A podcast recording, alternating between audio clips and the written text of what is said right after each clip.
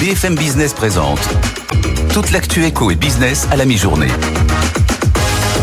90 minutes business. Sandra Gondouin.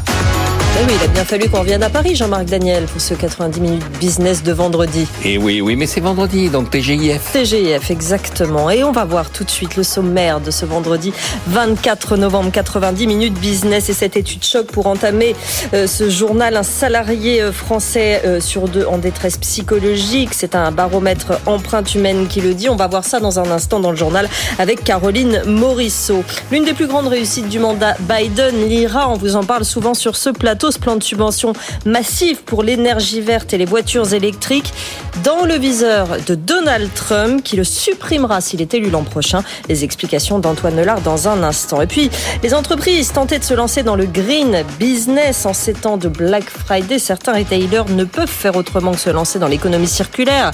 La seconde main est un marché en pleine croissance. On va en parler avec Julien Bruit, notre invité, cofondateur et dirigeant d'Origami Marketplace. Ce sera dans 15 minutes. On en parlera aussi dans le débat à 12h40. Et puis la deuxième partie de l'émission, la libre antenne de l'économie. Aujourd'hui, comment changer les règles de l'entreprise pour qu'elles soient plus inclusives, notamment envers les femmes? Vous nous posez vos questions à cette adresse avec vous à bfmbusiness.fr. On y répond à 13h avec nos deux expertes. Allez tout de suite, c'est le journal.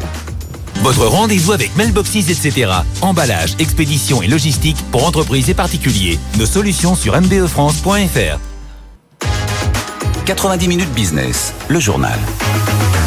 Et donc cette étude choc pour entamer ce journal, près d'un salarié français sur deux serait en détresse psychologique. C'est ce qui ressort du baromètre publié par Empreinte Humaine. Une situation qui en plus se dégrade, particulièrement chez les salariés les plus âgés. Caroline Morisseau. Les chiffres sont alarmants. Près de la moitié des salariés français, 48%, se disent en détresse psychologique. Pire chez les plus de 60 ans, c'est 60%, 32 points de plus qu'il y a un an. Un bon spectaculaire lié, selon le responsable de l'étude, à la réforme des retraites. En clair, ces salariés ont vu le bout du tunnel s'éloigner et le vivent mal. Et les plus âgés ne sont pas les seuls à se plaindre de leurs conditions de travail. 7 salariés sur 10 considèrent qu'on leur en demande de plus en plus avec de moins en moins de moyens. Dans ce contexte, l'absence on le sait, flambe, mais ce qui est frappant, ce sont les raisons évoquées par les salariés. 20% se sont arrêtés pour se remettre d'un travail trop intense, 17% parce qu'ils sont démotivés et 7% pour réussir à travailler sans être dérangés. Ces salariés, enfin, imputent leur stress non pas à leur supérieur hiérarchique, mais à la direction de l'entreprise. Preuve que le fossé se creuse entre d'un côté des dirigeants qui, dans un contexte économique compliqué, tentent de réduire les coûts et de l'autre des salariés qui n'arrivent plus à suivre le rythme. Jean-Marc Daniel, votre avis sur cette question? Oui, j'ai du mal à suivre ce genre d'études. Je comprends effectivement que la tension soit forte et que de plus en plus qu'il y a de d'emplois salariés qui sont dans le secteur tertiaire, de plus en plus la tension porte sur l'aspect psychologique. Le, le, mineur de fond de la période euh, germinale, il n'était pas tendu sur le plan euh, psychologique. Oui. Il attrapait la silicose et à 50 ans, il mourait. Donc euh, il avait d'autres préoccupations. Et ce qui est difficile à mesurer, c'est justement quand on avait la silicose, le médecin le voyait tout de suite quand on est en détresse psychologique, c'est difficile à mesurer. Et donc, la réponse à ce genre de problème, la réponse à ce genre de difficulté va être extrêmement difficile à formuler et à organiser. Mais une des réponses qu'on observe souvent sur ce plateau, c'est la multiplication des créations d'auto-entreprises, c'est-à-dire ces gens qui finalement quittent ce système de salariat.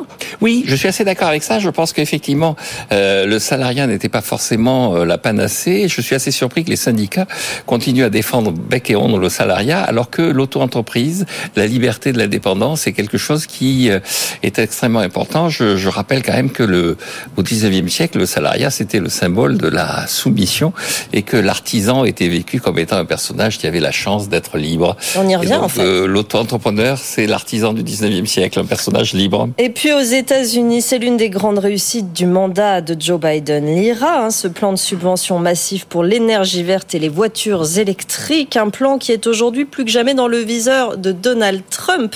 L'ancien président promet de le supprimer s'il revient à la Maison Blanche. Antoine Hollard, vous êtes à Washington. Oui, ça fait euh, des semaines maintenant que Donald Trump tire à boulet rouge sur les voitures électriques et sur les subventions accordées par euh, Joe Biden. Il dit que tout cela va couler l'industrie auto américaine et que les Chinois, au final, vont rafler la mise. L'ancien président promet donc un virage à 180 degrés. S'il revient à la Maison Blanche, il dit qu'il supprimera euh, l'IRA et notamment cette prime de 7500 dollars pour l'achat d'un véhicule électrique. Ses conseillers disent même que ce sera la première chose qu'il fera en s'asseyant dans le bureau ovale histoire de bien marquer sa différence avec Biden, Trump entend aussi mettre le paquet sur les énergies fossiles en accordant à tour de bras des permis de forage pétrolier. Alors reste tout de même un obstacle de taille à euh, ce programme. Pour supprimer euh, l'IRA, il faut impérativement l'accord du Congrès. Et là, ça pourrait coincer. Il faut savoir que la majorité des projets euh, se sont implantés dans des territoires républicains. La Géorgie, la Caroline du Sud, l'Ohio notamment, sont les grands gagnants du plan climat de Biden. Là-bas, les usines de batteries ou de voitures électriques poussent comme des champignons. Beaucoup d'emplois ont été créés, des emplois que les élus républicains de ces circonscriptions ne veulent évidemment surtout pas voir disparaître. On verra si Donald Trump passe, Jean-Marc, mais est-ce que nous, l'Europe, on peut voir ça comme une opportunité splendide? L'IRA, il nous pose un certain problème sur la réindustrialisation de, de nos pays en Europe. Est-ce que ça pourrait être une opportunité? Alors écoutez, je suis toujours très euh, partagé dans cette affaire parce que la plupart des investisseurs, quand vous regardez dans le détail, sont des Européens. Mm. Et donc, euh, grâce à l'IRA, euh, les actionnaires européens reçoivent des subventions du contribuable américain. Et ça, je trouve ça plutôt agréable. Et donc, la suppression de l'IRA aura des conséquences négatives sur notre balance des paiements courants. À laquelle vous tenez particulièrement. Oui, oui, à laquelle je tiens particulièrement. C'est dommage, c'est dommage. Alors après, effectivement, le Donald Trump est le représentant d'un parti, le Parti républicain, qui était plus traditionnellement protectionniste, alors que les démocrates sont plus traditionnellement libre-échangistes.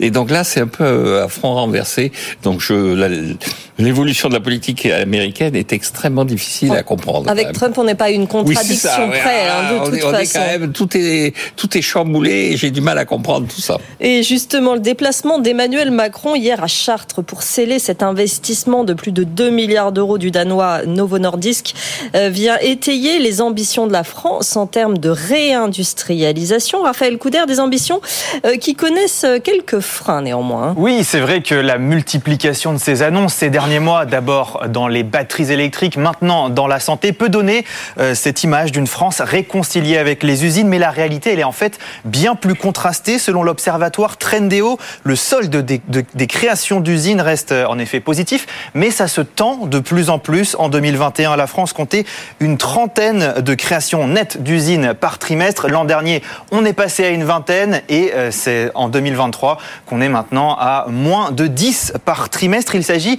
euh, d'ailleurs plus souvent d'extensions de sites déjà existants plus que de réelles créations de nouvelles usines, précise Trendéo. Du côté des emplois, c'est la même chose. On, passe de 47 000 créations sur les 11 premiers mois de 2022 à 37 000 sur la même période cette année. Et puis par ailleurs, en termes d'attractivité industrielle pure, la France reste quand même très en retard par rapport à certains de ses voisins européens. Un exemple dans les semi-conducteurs, secteur crucial. Depuis 2021, nous avons accueilli un peu plus de 5 milliards d'euros d'investissement de ST Microelectronics près de Grenoble.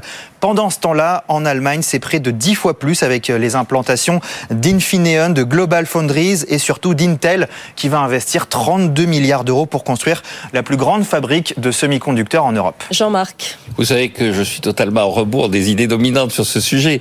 Les 32 milliards d'Intel, qu'est-ce que ça va coûter cher à la génération allemande suivante hein? Mm, mm. Ils vont le sentir passer. Heureusement qu'ils ont des réserves de balance des paiements courants. Non, je pense que eh, il faut se reporter à la, au dernier rapport de la Cour des comptes qui analysait, sur un plan strictement finance publique, les bilans en termes de relocalisation, de réindustrialisation d'un des multiples plans qui avaient été annoncés à la sortie de la Covid, notamment le plan de septembre 2020. Et donc, euh, le rapport de la Cour des comptes est assassin. Il dit il n'y a que 40% des crédits qui ont été dépensés. On n'arrive pas à savoir à quoi cet argent a été utilisé. Il est absolument invérifiable de mesurer la réalité de l'efficacité de ces mesures. Grosso modo, il y avait 838 millions d'euros qui étaient prévus et la Cour des comptes est pas loin de nous dire que c'est 838 millions d'euros qui ont été gaspillés. Alors qu'on laisse faire le marché et surtout qu'on aille investir à l'étranger. Mumbai, Mumbai. Allez, en bref, pour terminer ce journal, ce succès pour la répétition générale à grande échelle d'Ariane 6 hier soir à Kourou. La fusée européenne a réussi la mise à feu du moteur Vulcain de l'étage principal du lanceur. Étape cruciale en vue du vol inaugural prévu en 2024, quatre ans après la date initialement prévue. Allez, on va faire un point Euronext tout de suite. Antoine Larigauderie, péniblement, le CAC 40 arrive à arracher une hausse à la mi-journée. Oui, et il arrive quasiment aux 7300 points. On a fait 7298 il y a quelques minutes au plus haut. On n'en est vraiment pas loin. 7292 plus 0,2%. C'est vraiment du vert palichon hein, auquel on a droit. Mais euh, c'est tout à fait bon à prendre dans la mesure où on est en plein marché de Thanksgiving. Il n'y avait pas de séance euh, hier soir du côté de Wall Street et il n'y aura qu'une demi-séance aujourd'hui. Donc autant vous dire que tous les traders américains sont déjà en week-end prolongé. Et dans ce contexte, ben, on arrive quand même à, à signer une belle performance, même sur l'ensemble de la semaine. Hein. On, est vraiment bien orienté. Le DAX à Francfort gagne 0,16% et on a même du plus 0,24% pour l'Eurostox 50. Alors attention quand même un petit peu, ça, ça commence sérieusement à s'activer sur les taux d'intérêt sur le marché obligataire. On était descendu à 3,1% au plus bas de la semaine sur la dette française 10 ans. On remonte à 3,2 là quasiment. On est à 3,19 en ce moment. Et puis ça se tend aussi sur le 10 ans américain 4,47. Va falloir regarder ça de près, euh, surtout avec euh, la fin du week-end et le début des cotations lundi, parce qu'on pourrait avoir des traders qui se disent ah oui, bon, on a quand même bien bien grimpé avec des anticipations d'actions monétaires, peut-être du côté de, de, la BCE notamment. Donc on va on va regarder ça de près. Euh, AXA signe la plus forte hausse du CAC 40 à plus 1,35. On est à 28,62. On a Veolia qui gagne 0,9% à 28,31. Total Energy aussi une belle semaine pour Total Energy qui gagne 0,9% à 63,36 avec beaucoup de fluctuations sur les cours du pétrole. On en reparlera dans l'édito tout à l'heure. Alstom en revanche baisse de 0,93% à 12,22 euros. Et du côté du luxe, ben, on est en baisse à cause de ces tensions sur les taux d'intérêt. On a Hermès qui recule de 0,7% à 1946 euros, Kering moins 0,57 à 403,65 euros, LVMH moins 0,6 à 707,30 euros, un mécanique classique. Les valeurs de croissance sont toujours euh, un petit peu ankylosées hein, quand, ça se tend sur l'obligataire. Le CAC 40 plus 0,18%, donc aux des 7300 et du côté de l'euro-dollar, on est à 1,0911. Sandra. Merci Antoine et on vous retrouve à 12h36 effectivement pour votre édito. Tout de suite, c'est celui de Jean-Marc Daniel. 90 minutes business, l'édito de Jean-Marc Daniel. Et vous donnez raison à Catherine McGregor, Jean-Marc, qui a tapé du poing sur la table hier. Oui, absolument. C'est un des sujets sur lequel, là aussi, je suis plutôt en désaccord avec l'opinion dominante, du moins telle qu'on la trouve dans un certain nombre de médias, c'est-à-dire euh, un enthousiasme peu artificiel sur l'accord qu'il y aurait eu entre EDF et euh, le gouvernement, et singulièrement le ministère de l'économie et des finances. Sur le prix de l'électricité. L'accord hein. porte donc sur le prix de l'électricité. Tout le monde a salué le fait qu'on a abandonné euh, l'anarchie qui avait été liée à la dérégulation à l'esprit euh, obtus des gens de Bruxelles qui veulent absolument faire de la concurrence et qu'en fait on a une visibilité maintenant sur ce que va être le prix de l'énergie. Et donc Catherine McGregor, je rappelle, c'est la dirigeante de Engie, euh, c'est quelqu'un qui euh, a fait son trou en fait. Tout le monde est assez unanime pour qualifier cette jeune dame de particulièrement efficace et particulièrement compétente. Et donc, euh, elle a rappelé quand même que euh, la concurrence, c'était peut-être le meilleur moyen d'organiser un marché, qu'il euh, n'y avait pas que EDF. EDF, effectivement, historiquement, est un monopole, mais maintenant, il y a eu une ouverture, d'autres sont apparus, dont Engie, oui. qui est l'héritier indirect de GDF, mais qui est aussi l'héritier de la production d'électricité en Belgique, et que donc Engie a tout un tas de vocation à fournir de l'électricité, à s'exprimer, à vouloir contribuer à la fourniture d'électricité dans ce pays et qu'il n'y a pas de raison pour que l'État dise l'électricité c'est EDF et l'électricité ce sera à tel prix. Et donc elle a eu une réaction assez saine pour dénoncer ce monopole et surtout elle a rappelé qu'en fait il y avait dans EDF il y avait deux aspects très très distincts la production d'électricité avec un parc nucléaire qui était ancien mais qui était surtout dans une situation de monopole naturel on peut pas créer comme ça ex nihilo une centrale nucléaire ouais. et puis la fourniture la distribution de l'électricité où là on peut être totalement en concurrence et donc, elle a rappelé qu'un des objectifs de M. Macron, à un moment donné, a été de supprimer effectivement cette identification d'EDF à fourniture et production pour en faire deux blocs séparés.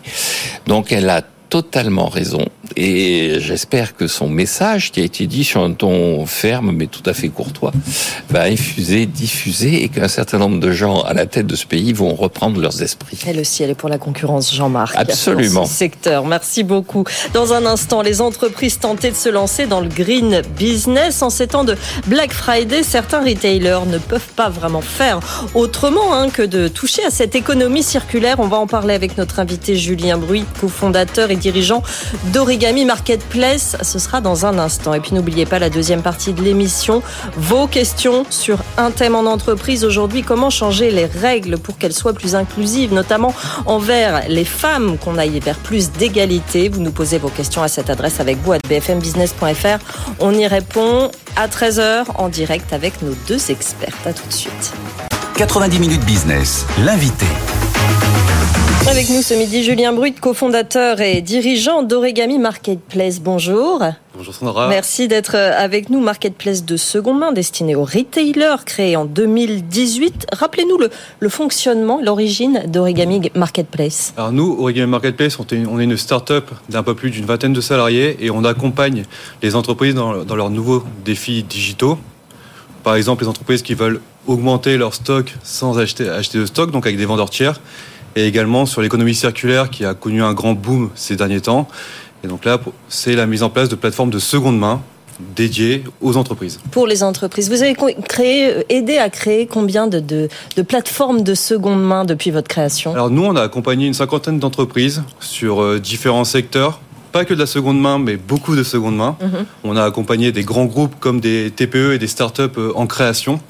Et on, a, on est là actuellement en train d'opérer une trentaine de plateformes, dont des plateformes qui font plusieurs millions de chiffres d'affaires tous les ans, uniquement sur la seconde main. On peut donner quelques exemples de vos clients? On peut donner quelques exemples de, de, nos clients. On a des clients qui sont dans l'univers de la musique, qui viennent de se lancer. Donc là, c'est l'équipement de musique entre particuliers. On a aussi un client qui vient de se lancer dans l'optique. Ça, c'est hyper intéressant comme mm -hmm. sujet. C'est de se dire, il est possible maintenant de donner une deuxième vie à des lunettes. Donc, le particulier veut revendre sa paire de lunettes, ça repasse chez le chez l'opticien et ensuite c'est revendu à une personne particulière. C'est la promesse pour euh, les, les, entreprises avec lesquelles vous travaillez d'accéder à un marché, notamment le marché de la seconde main, de l'économie circulaire, et on sait que il est en expansion, mais c'est exponentiel ce marché tellement il est en train de, de croître. Évidemment, euh, les entreprises ne peuvent plus se permettre de ne pas y accéder. Alors oui, elles peuvent plus se permettre de ne pas y accéder, mais c'est pas ce qu'il y a de plus simple. Alors, c'est pas le côté technique, la, la complexité. C'est le côté de se réinventer, de réinventer les métiers en interne des entreprises. C'est tous les écosystèmes qu'il faut repenser en quelque sorte. Tous les écosystèmes, tous les métiers en interne des entreprises. Le consommateur est prêt. On, actuellement, on voit que de plus en plus, le consommateur adhère à la seconde main, achète de seconde main. Oui. Le gouvernement est prêt. Si on, regarde, si on regarde un peu le triptyque de la consommation, il y a le gouvernement, le consommateur et les entreprises. Les consommateurs sont, sont prêts. Le gouvernement a fait des pubs. On a vu les pubs de l'ADEME ces derniers jours qui ont provoqué un peu de clivage au niveau des, des personnes. Mais sinon, dans, voilà, c'est les entreprises maintenant. C'est les entreprises qui doivent y aller, se réinventer. Nous, on a la solution technique. Oui. On a les partenaires qui les accompagnent. Et maintenant, c'est juste à appuyer sur l'accélérateur pour lancer sa plateforme. Jean-Marc. Vous, vous, êtes implanté euh, dans quelle région et vous couvrez tout le territoire national ou vous avez véritablement euh, une zone de, de prédilection? Alors nous on est on est sur l'île, on est implanté dans les dans les Hauts-de-France. et par contre on est euh, implanté de façon nationale. Nos clients sont sont vraiment nationaux, voire internationaux. Et vous avez parlé des secteurs, vous avez mis en avant l'optique et tout ça. Est-ce qu'il y a un secteur que vous privilégiez ou vous, vous constatez finalement que tous les secteurs sont en train de se porter vers ce marché? Tous les secteurs ils sont en train de se porter vers la seconde main. Ça, c'est quelque chose de très clair. Par contre, pour lancer une plateforme qui fonctionne, ce qui est super simple, c'est tout ce qui est autour de la passion. On a parlé du vélo, on a parlé de, on a aussi une cliente dans l'équitation. C'est tout ce qui est un peu les, les sports passion, toute la passion, la musique, l'équitation dans, dans, dans l'équitation. Qu'est-ce qu'est-ce qu'elle met en, en, seconde main Pas eh les ben, chevaux, elle met. Pas les chevaux, non, bien, bien sûr, pas les chevaux, ni les cavaliers. On n'a pas de cavaliers de seconde Évidemment, main. tous les bombes, Jean-Marc. Les bombes, exactement, les bombes, les selles également. Donc ça, c'est c'est hyper intéressant les selles parce que il y a toujours une crainte du, du consommateur. Quand j'achète de seconde main, est-ce que je vais avoir un produit qui est fiable? Et donc là, quand on achète une selle, on a 7 jours pour la tester. Ce que vous disiez, euh, c'est que euh, c'est pas techniquement que c'est compliqué de créer une plateforme euh, d'économie circulaire, mais finalement, c'est de changer tout le système, de tout repenser. Quel investissement c'est pour une entreprise? Ça se fait pas comme ça, ça prend du temps aussi, de l'argent et du temps. Alors tout à fait. Euh, techniquement, c'est pas c'est pas compliqué parce qu'il y a des acteurs comme nous qui euh, qui sommes là pour faciliter la vie euh, de ces personnes. Ce qui va prendre du temps, c'est de former les, les équipes en interne. On, on a vu ces derniers temps beaucoup de distributeurs qui font de la collecte. Quand on fait de la collecte, il faut que les personnes puissent être en, en capacité de Mm. voir si le produit est de bonne qualité. Et ça, les, les, les vendeurs en magasin ne sont pas formés à ça. Donc il y a, il y a déjà de la formation à mettre en place. Le, le deuxième point également, c'est de revoir aussi les, les business models, les, les modèles de consommation Oui. des, des entreprises. Tout est basé sur le neuf aujourd'hui. Tout à fait. Oh, On est, on est le jour du Black Friday, même si on est aussi le jour du, du Green Friday, on en parler. Oui. Mais le Black Friday, fi- finalement, c'est c'est du neuf qu'on vend à prix coûtant. Mm. Actuellement, c'est assez compliqué de savoir quel est le prix d'un produit puisqu'il est soit toujours en solde, soit en vente privée, soit en promotion. Donc, euh, par exemple, sur, le- Black Friday, est-ce qu'aujourd'hui, sur un produit soldé, est-ce qu'on achète le, produit au bon prix? Je sais pas. Par contre, en seconde main, on l'achète toujours au bon prix puisqu'il est d'occasion et qu'il a une valeur intrinsèque qui est euh, celle auquel il est, il est vendu en fait. Ah, question. Pierre. Vous dites, on connaît le prix. Enfin, il n'y a pas d'argus. Hein, de, de- euh, de- on peut d'ailleurs euh, trouver ça dommage, mais il n'y a pas d'argus. De la seconde main produits d'occasion, de la seconde main. Ça commence. Alors ça commence, euh, c'est souvent les, les plateformes qui sont à l'origine de mettre en place des Argus. Alors il y a un Argus un peu euh, sous-jacent, c'est finalement quand on est sur une plateforme de seconde main, il y a beaucoup de produits. Donc on arrive à se comparer, on arrive à comparer le, le prix des produits. Les produits sont certes uniques, mais ils sont vendus régulièrement, donc on, on commence à comprendre et à savoir le prix d'un produit euh, au fur et à mesure, et l'Argus est mis en place par les plateformes. Jean-Marc? Oui, Argus, occasion, c'est quand même les, des mots à l'ancienne, parce que seconde main, c'est un mot anglais, gouvernement, c'est un mot anglais. Et, et par rapport à ce système ancien, comment vous articulez le- le- des gens de l'Argus, de l'occasion, euh, de l'administration, comment vous articulez par rapport à ce monde ancien? Ah, je sais pas si c'est un monde d'anciens, et ça c'est assez marrant qu'on parle euh, de monde d'anciens. Je veux aussi euh, parler, il y a aussi les métiers anciens qui reviennent avec la, rép- la réparabilité, les, cordo- les, les cordonniers qui vont devenir de plus en plus importants puisqu'on va réparer ses chaussures. En fait, comment, co- comment on va s'articuler, c'est finalement de digitaliser tout ça, c'est de Mm. digitaliser ce qu'on fait euh, depuis des années. On, on est des digitalisateurs entre guillemets de brocante. Et, euh, et, do- et donc ça, nous, on amène ce côté euh, simple, ce côté, on connaît le e-commerce et on va amener la seconde main dans le e-commerce. Et on est en train, en quelque sorte, industrialiser, vous dites digitaliser, mais mettre à une échelle industrielle la seconde main qui avant se faisait entre particuliers, entre consommateurs. C'était l'apanage euh, des- du, euh, du consommateur face au consommateur, finalement. Aujourd'hui, on est en train de, de- de créer un autre monde. On est en train de d'accélérer la, la seconde main. C'est-à-dire que, quand vous dites industrialiser, je suis tout à fait d'accord. On reste aussi sur pas mal de plateformes encore entre particuliers. Nous, nos plateformes, c'est vraiment de la vente entre particuliers. Il y a maintenant les initiatives de collecte, de collecte de, de produits en magasin pour être réparés. Mais le gros de la consommation de seconde main se fait encore autour du particulier à particulier. On connaît les, grands, on connaît les grandes plateformes, les Le Bon Coin, les Vinted. On sait que c'est encore là que la, la majeure partie de l'économie circulaire se fait. Maintenant, il y a encore des modèles à explorer. C'est ce qu'on fait avec euh, de nombreux partenaires. C'est trouver le bon modèle pour les entreprises. D'où notre nom Origami, c'est qu'on s'adapte. Donc vous avez choisi votre camp, c'est Green Friday.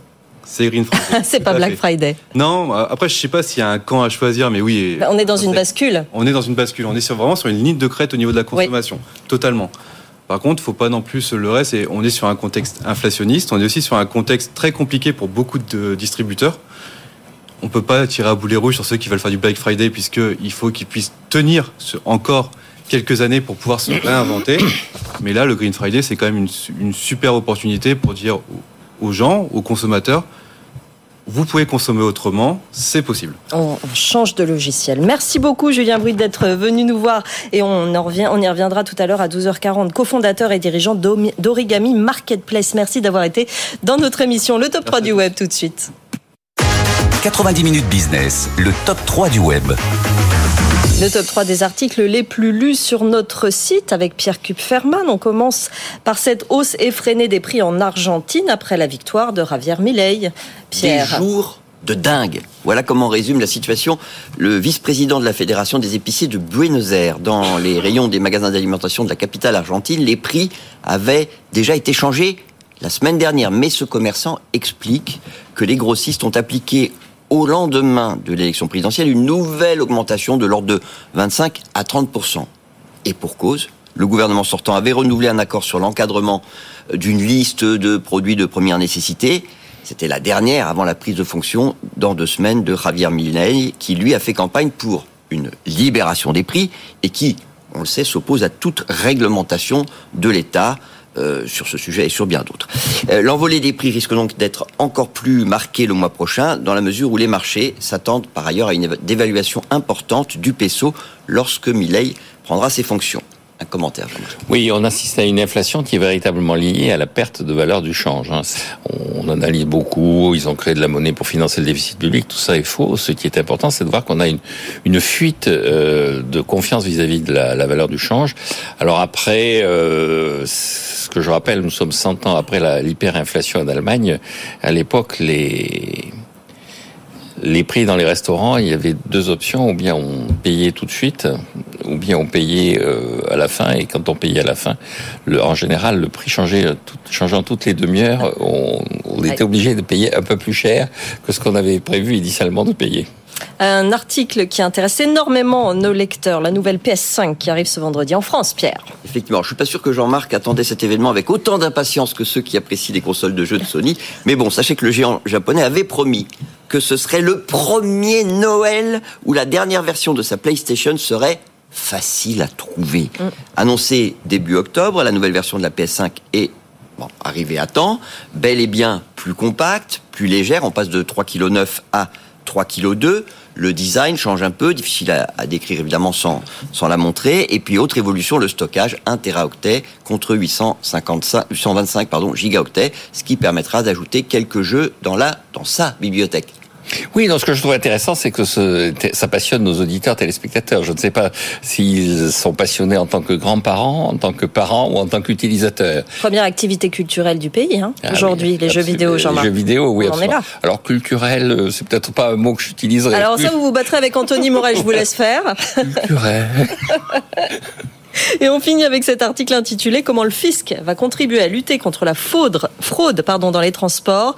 Vous n'avez pas de, mal à nous en parler puisque vous en êtes l'auteur, Pierre. Effectivement. Alors c'est un amendement à la loi de finances votée le mois dernier qui va faire grincer les dents de ceux qui prennent le train, le métro, le bus, sans billet, en comptant sur leurs euh, vieilles pièces d'identité pour échapper systématiquement au paiement de leur amende.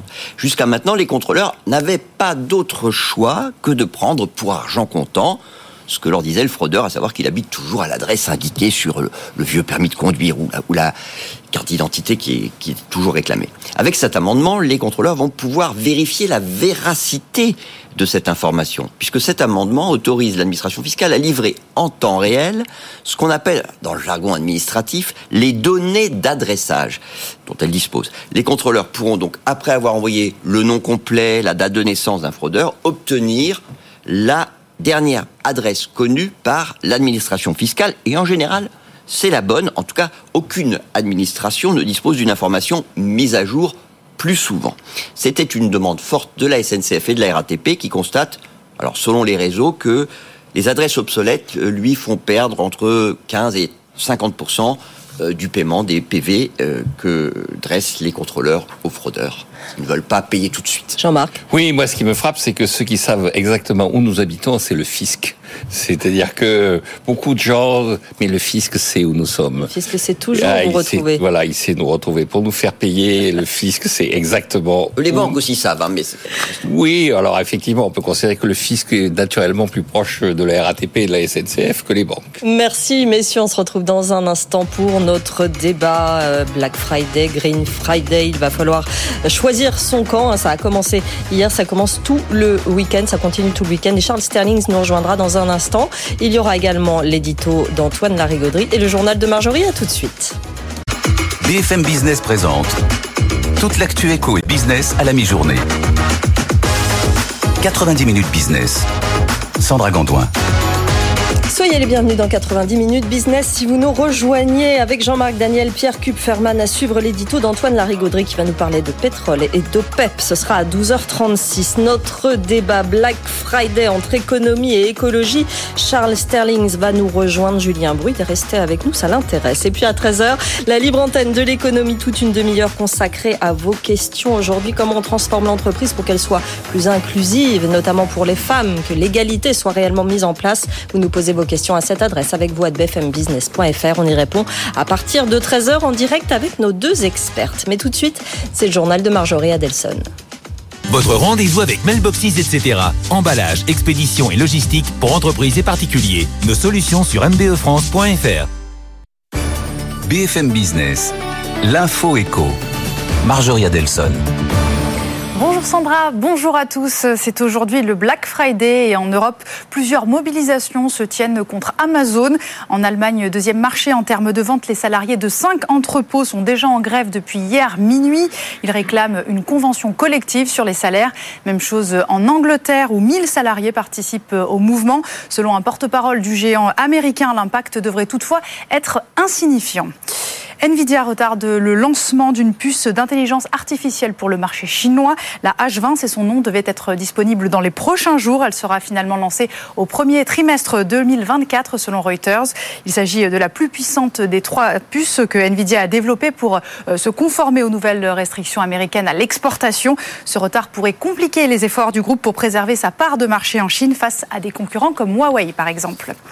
La Juke et la Qashqai est bientôt disponible en électrique. C'est ce que a annoncé euh, Nissan ce matin. Ces nouvelles versions du constructeur japonais seront fabriquées depuis l'usine Sunderland dans le nord-est de l'Angleterre.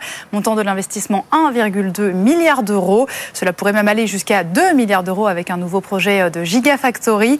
Le Premier ministre Richie Sunak a salué cette confiance dans l'industrie britannique. En France, les créations d'entreprises se replient pour le deuxième mois consécutif. En octobre, elles baissent de 1,4% sur un mois, après moins 1,7% en septembre. Un résultat dû surtout aux baisses d'immatriculation des micro-entreprises. En données brutes, toutefois, le nombre total des entreprises sur les 12 derniers mois augmente de 1,4%. La réindustrialisation, cheval de bataille d'Emmanuel Macron. Hier, le président était à Chartres pour sceller l'investissement du géant pharmaceutique danois Novo Nordisk, plus de 2 milliards d'euros. Après les usines de batterie, c'est aussi dans la santé que l'État, avec la santé, que l'État veut relancer l'industrie. Étienne Tichy, directeur général France de Novo Nordisk, était sur notre antenne ce matin. Il nous explique pourquoi le groupe a choisi notre pays. Écoutez sur le, le, le, fait de choisir la France. Donc c'est position euh, géographique importante parce que euh, effectivement un pays euh, vraiment européen au centre de l'Europe, la France répond présent. Ensuite, on a un contexte aussi où les impôts de production ont été aménagés de façon à ce que aujourd'hui l'industrie en France soit plus compétitive au niveau européen. Donc ça c'est le, le, deuxième point. Euh, ensuite, on a de l'énergie décarbonée. Donc euh, choisir la France versus l'Allemagne, typiquement, euh, c'est un vrai choix aussi sur la partie décarbonation.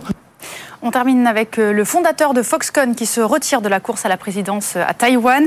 La semaine dernière, Terry Gou avait pourtant obtenu le nombre de signatures nécessaires et reçu le feu vert de la commission électorale. Il se présentait en tant que candidat indépendant. Selon Reuters, c'est un soulagement pour Foxconn. Le principal fournisseur d'Apple faisait euh, l'objet d'une enquête fiscale en Chine qui pourrait avoir un lien avec la prochaine élection à Taïwan. Pour rappel, la Chine a toujours considéré l'île comme faisant partie de son territoire. Voilà pour euh, les dernières informations économiques. Tout de suite, on va faire un tour sur les marchés. Le CAC est dans le vert avec plus 0,21% et 7293 points, Sandra. Merci Marjorie. Retrouvez BFM Business à la radio dans les grandes villes de France et partout dans le monde en live ou en podcast sur bfmbusiness.com. 90 minutes business, l'édito d'Antoine. Et avec vous, Antoine Larigauderie, focus sur le pétrole. d'eau. Drôle de yo-yo ces derniers temps. La tendance reste baissière, hein, plutôt. Ça va rendre la décision de l'OPEP de jeudi prochain sans doute assez cruciale pour la fin de l'année et le début de l'année prochaine, Antoine.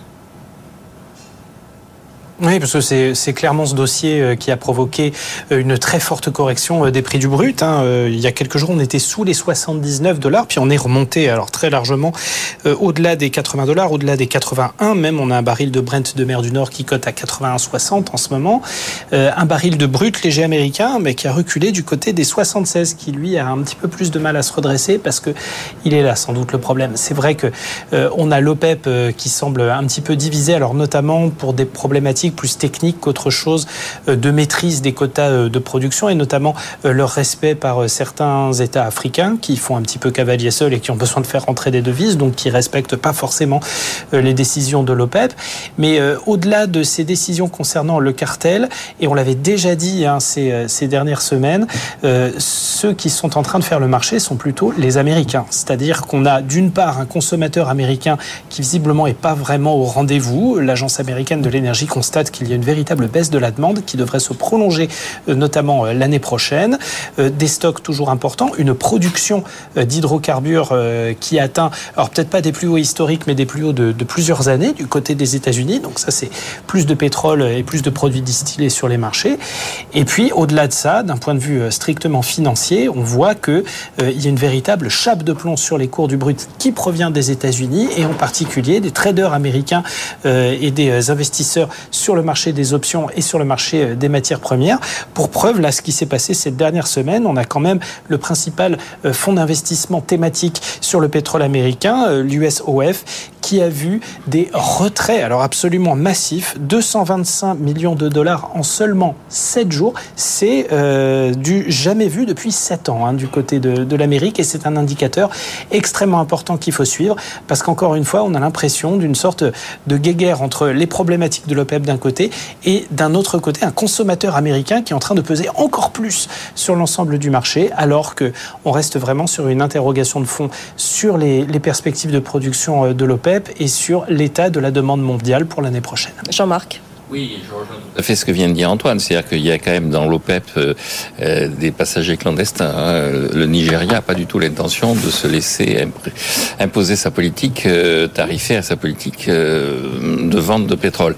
Et puis, il y a quand même une schizophrénie au niveau mondial. On n'arrête pas de dire qu'il faut lutter contre le réchauffement climatique, il faut augmenter le prix du pétrole. On manifeste contre M. Pouyanné et tout ça, mais le consommateur américain, lui, c'est lui qui fait les... Et, et le consommateur, il n'a pas du tout l'intention de se restreindre. Certes, en ce moment, il est un peu moins allant qu'à une certaine époque, mais on le sent bien prêt à aller faire euh, des week-ends abondants et lointains.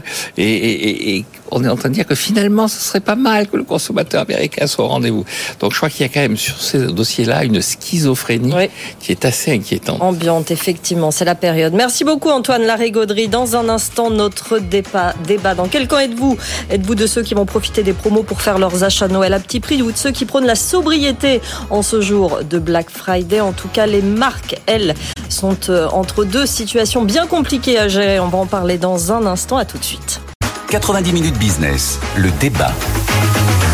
Bienvenue dans 90 minutes business. Si vous nous rejoignez, c'est l'heure de notre débat, notre discussion aujourd'hui avec Jean-Marc Daniel, Pierre Kupferman, Charles Sterlings. Bonjour Charles, créateur de contenu spécialiste de la data. On est ravi de vous retrouver. Et puis Julien Bruit qui est resté avec nous, cofondateur d'Origami Marketplace. Bah oui, c'était votre sujet. Vous avez dit je reste. Vous avez bien raison. Il va falloir choisir son camp pour le Black Friday aujourd'hui. Black Friday, Green Friday.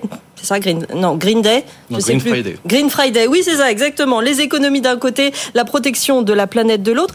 Le Black Friday, ça vient d'où d'ailleurs cette expression? Vous le savez, Jean-Marc, ou pas? Ah non, je ne sais pas. Non, normalement, euh, c'est une référence au jour où les prix s'effondrent, mais euh, je ne sais pas euh, précisément quand c'est apparu. Ça désigne ironiquement aux États-Unis le vendredi où les employés, plus que d'habitude, se font porter pâle pour faire le pont et donc réaliser euh, des achats aux États-Unis. Après, sur l'origine, 1930-2010, on, est, on a plusieurs versions visiblement. Bon, en tout cas, beaucoup de consommation, 400 millions de chiffres d'affaires générés l'année dernière en 2022. Et face à cela, Pierre, la protection de la planète qui prend de plus en plus de place.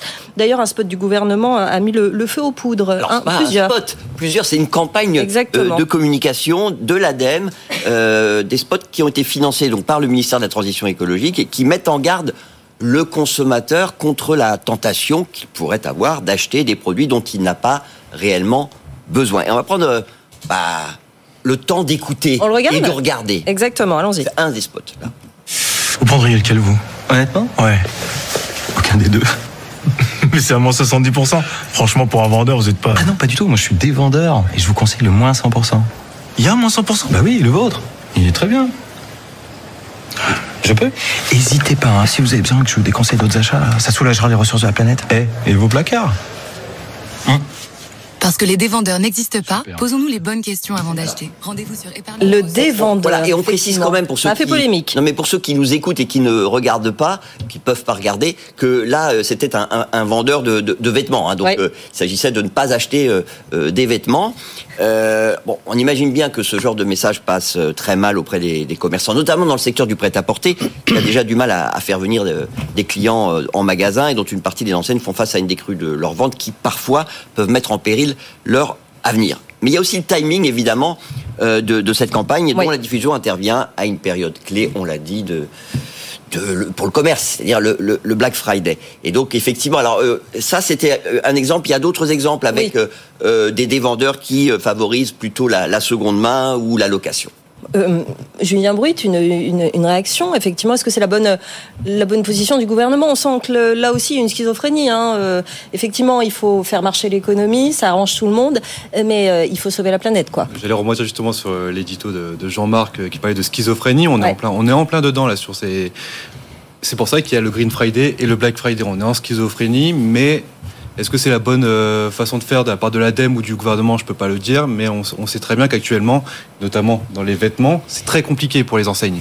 Donc, certes, le consommateur doit, doit, doit changer, mais il y a peut-être une autre une façon de faire et pas un dévendeur, mais plutôt euh, montrer qu'on peut ramener des, des produits en magasin pour faire du flux, puisque c'est le problème, le flux en magasin en fait. Le gouvernement qui cherche la solution. Bruno Le Maire disait Je crois profondément à la sobriété. Consommez moins, consommez mieux. Oui, je crois à l'incitation à la sobriété concernant ce spot qu'on a vu, Charles. Et tout à fait, ce spot d'ailleurs est dans une campagne qui s'appelle c'est la semaine européenne pour la réduction des déchets. Donc c'est promu en effet par l'agence de la transition écologique, donc l'ADEME, mais c'est assez étonnant, finalement très marrant de voir que le Black Friday s'inclut dans cette semaine de réduction des déchets, parce que l'objectif de la campagne c'est de mieux consommer, mieux produire, moins jeter et de plus recycler. Donc le Black Friday c'est plus ou moins l'inverse, mais dans un second temps, moi je comprends aussi les Français qui ont besoin de ce Black Friday, parce qu'aujourd'hui, il y a entre 2 et 4 millions de personnes qui bénéficient de l'aide alimentaire en France selon l'INSEE, il y a 10 millions de pauvres, sachant qu'il y a Noël qui arrive, évidemment, pour de nombreuses personnes, ça va être extrêmement utile de bénéficier de prix réduits, puisque par exemple, je crois que 80 pour- euh, 60% des achats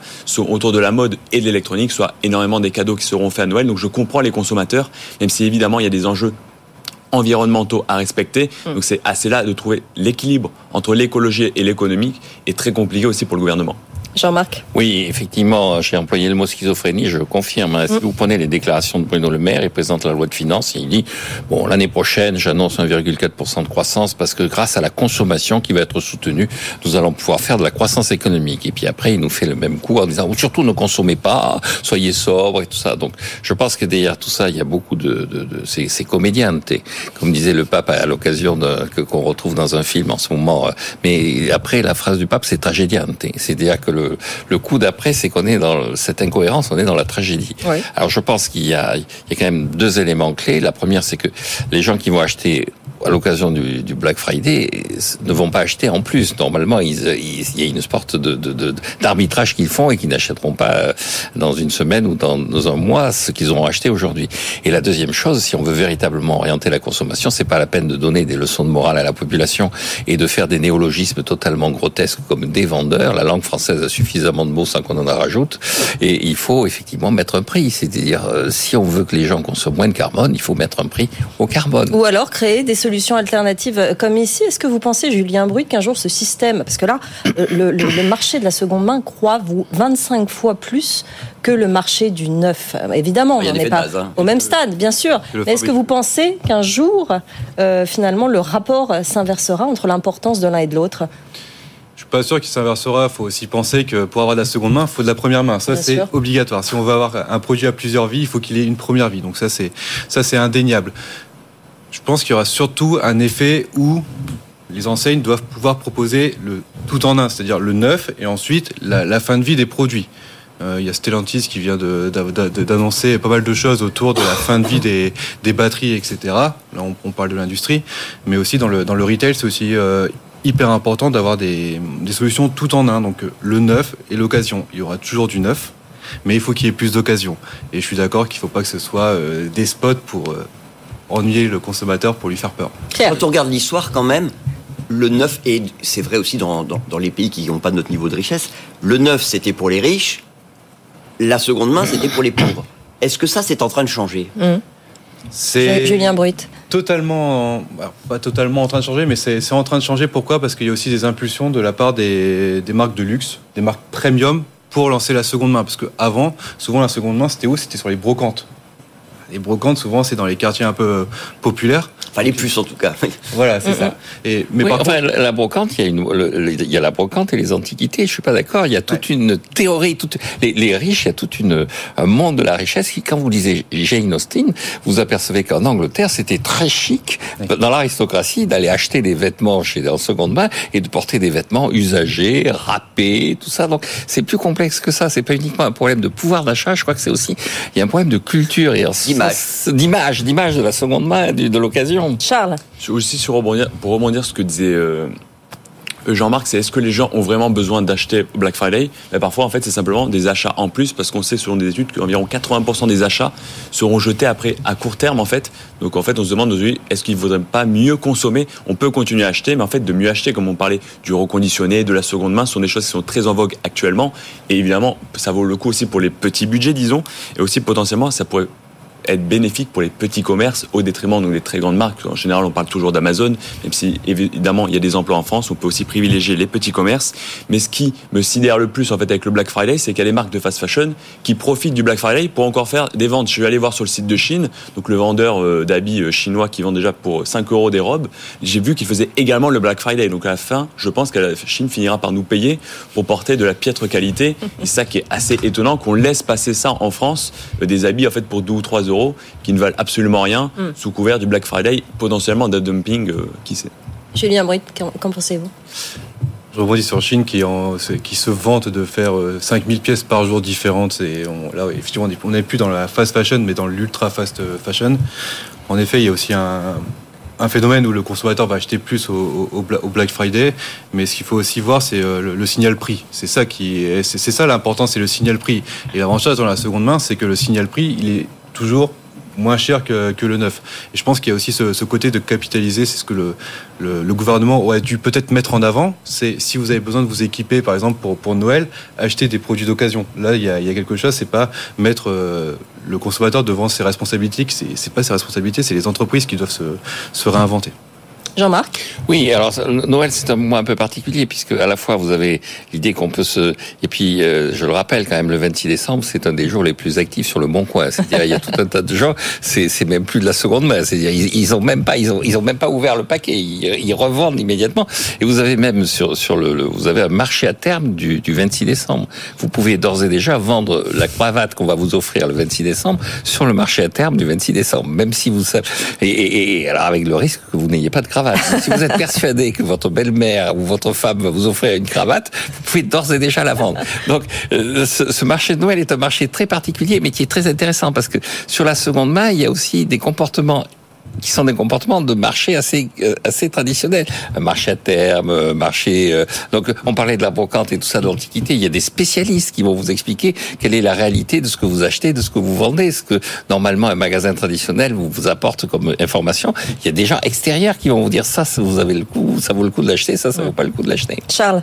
Oui, pour terminer, simplement, il y a aussi, je pense, le rôle des entreprises en fait qui ont on voit qu'elle parle en continu de, développement durable, de respect de la planète, mais en parallèle mettre des millions, voire des milliards en pub sur la même période pour vendre toujours plus. Donc je pense qu'il y a aussi ce côté-là à prendre en compte. Et je pense aussi, moi-même en tant que créateur de contenu, on passe notre vie à faire de l'influence pour parler de marques, pour vendre des produits. Je pense qu'à terme, ce qui sera tendance, ce sera aussi de faire de la désinfluence, un peu comme là le dévendeur, mais tout simplement de parler des marques qui sont plus responsables, peut-être en critiquant les mauvaises, en faisant des comparaisons. Je pense qu'aussi il y a aussi ce rôle des gens qui ont une influence sur des millions de personnes en France pour jouer là-dessus, pour aider vers la transition écologique. Pierre non, ce que je voulais dire et ajouter, c'était par rapport à cette campagne, on parle beaucoup de la, de la location de, de, produits qu'on n'utilise pas souvent.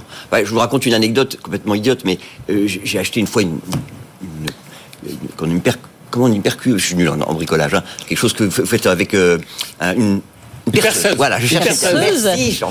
Une perceuse. Tout simplement une percussion. perceuse. Elle ne fait pas, elle n'est pas à percussion parce que j'ai pas acheté cher comme un abruti. Et donc je me suis retrouvé à vouloir faire des trous dans des murs dans lesquels je pouvais pas faire de trous parce qu'elle n'avait pas la percussion. Donc j'ai acheté pas cher un objet qui ne me sert absolument pas. Et si j'avais été plus intelligent, j'aurais loué au moment où j'en avais besoin une perceuse à percussion plus chère. Voilà. Connaître mieux ses besoins. Connaître mieux ses besoins. Oui, sûrement, mais ce que je veux dire, c'est que c'est idiot d'acheter des, des produits qui n'ont pas vraiment un, un usage dont on, qu'on peut faire régulièrement. Discipline des consommateurs, discipline aussi des entreprises hein, qui sont en train de prendre euh, ce, ce courant. Merci beaucoup à tous les quatre d'être d'être venus pour parler de ce sujet. Jean-Marc Daniel, Pierre Kupferman, Charles Sterlings, créateur de contenu spécialiste de la data. Merci Julien Bruit d'être resté avec nous, cofondateur d'Origami Marketplace. Dans un instant, la suite de l'émission, la libre antenne de On va répondre à cette question. Comment on fait pour faire changer les entreprises, pour qu'elles soient plus inclusives, notamment pour les femmes, qu'il y ait plus d'égalité? Vous nous posez vos questions à cette adresse avec vous à bfmbusiness.fr. On y répond à partir de 13h avec nos deux experts. J'ajoute aussi que ce soir, Sport Business, 22h, on va parler de Tour de France avec Christian Prudhomme. On va parler aussi de data dans la F1, un programme très chargé, 22h euh, ce soir sur BFM Business. Soyez au rendez-vous. Allez, à tout de suite. 90 minutes business. Toute l'actu éco et business à la mi-journée sur BFM Business.